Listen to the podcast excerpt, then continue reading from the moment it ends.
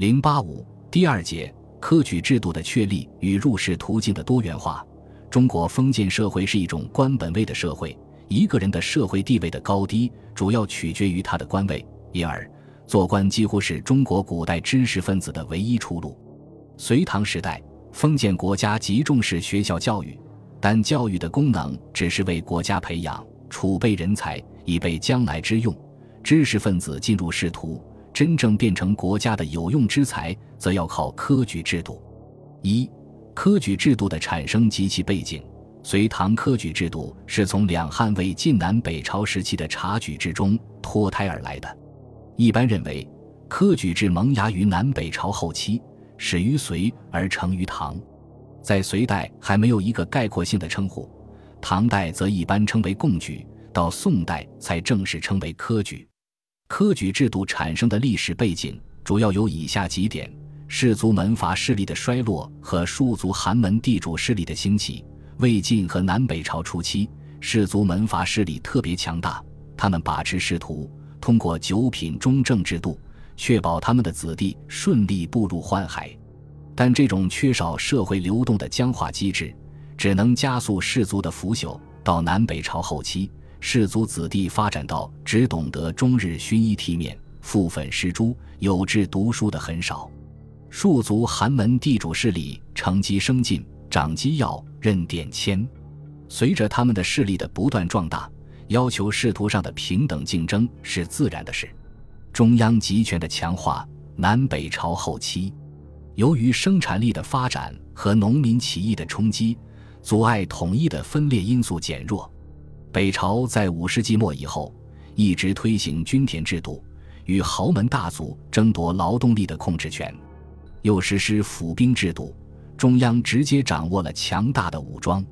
隋朝建立以后，在统一南北的同时，不断强化中央集权，特别是把地方僚属的任免权收归中央，实现了所谓“海内一命以上之官，州郡无复必属矣”。这就要求开辟新的取士途径，教育普及面的不断提高。为晋南北朝后期，官学教育开始向庶族寒门开放。梁武帝天监四年，设五经博士主武馆，欲招来后进，武馆生皆引寒门俊才，不限人数。北周武帝选良家子，充任太学生，这都是隋唐官学扩大学生来源的前奏。另外，社会上私人讲学的盛行。也有利于教育普及面的拓展，这一切都说明，随着庶族寒门地主经济力量的增加，受教育的机会也增多。教育普及面的拓展也是科考制度的重要背景。汉代以来，选士的主要方式是察举与征辟。察举时虽然有时也要考试，但主要还是靠举荐。魏晋南北朝时期，士族通过中正士族代理人把持举荐大权。举荐时也以门第阀阅为主要依据。南北朝后期，士族势力衰落，选士中的唯才是举问题被提了出来。萧衍在齐末的奏书中提出“设官分职，唯才是务”。作为西魏北周治国纲领的苏绰六条诏书，谴责了自西以来州郡大吏但取门资，指出门资者乃先世之绝路，无妨子孙之余骨，要求今之选举者。当不显资音，唯在得人。举秀才、举孝廉的察举制度又受到重视。北周宣帝初即位的《诏制九条》中就讲到：周举高才博学者为秀才，郡举精明行修者为孝廉。上周上郡岁一人，下周下郡三岁一人。秀才主要是对策，孝廉主要是使经。隋朝建立后，正式废除九品中正制。但如何建立新的选官制度，隋朝基本上是沿着南北朝末年的办法继续探索。开皇七年，至诸州岁贡三人，这显然是周宣帝诏制九条的进一步规范化。岁贡的内涵主要是秀才和明经。明经之名早见于汉代《颜氏家训·免学篇》中，讲到梁朝贵族子弟明经求弟，则故人答策。明经和孝廉都是史经。在隋代合而为一。隋文帝开皇九年诏书讲到：官学生徒授业，生进于朝，莫有卓然明经高第，仁寿元年因此废太学、四门和州县之学。隋代的明经因而较少，开皇时见于史籍的只有韦云起一人。博学高才的秀才科要求很高，一般士子不敢应举。隋炀帝时就创设了一个同样是对策的新的考试科目——进士科，于是进士与明经成为常举的主要科目。上述情况表明，开皇七年至株洲岁贡三人，意味着正式设立了每年举行的常贡。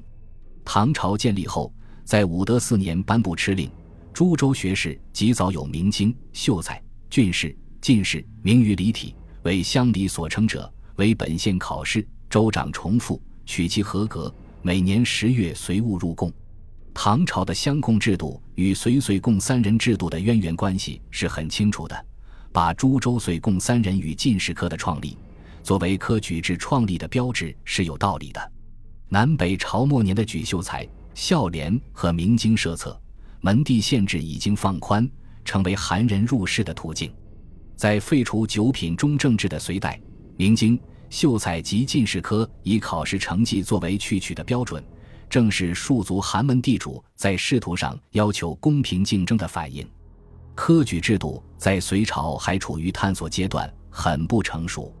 隋朝官吏的选拔，除许多贵族子弟依靠父祖资荫取得官职外，隋王朝还多次下诏分科举人，比如在开皇两年诏举贤良，开皇十八年。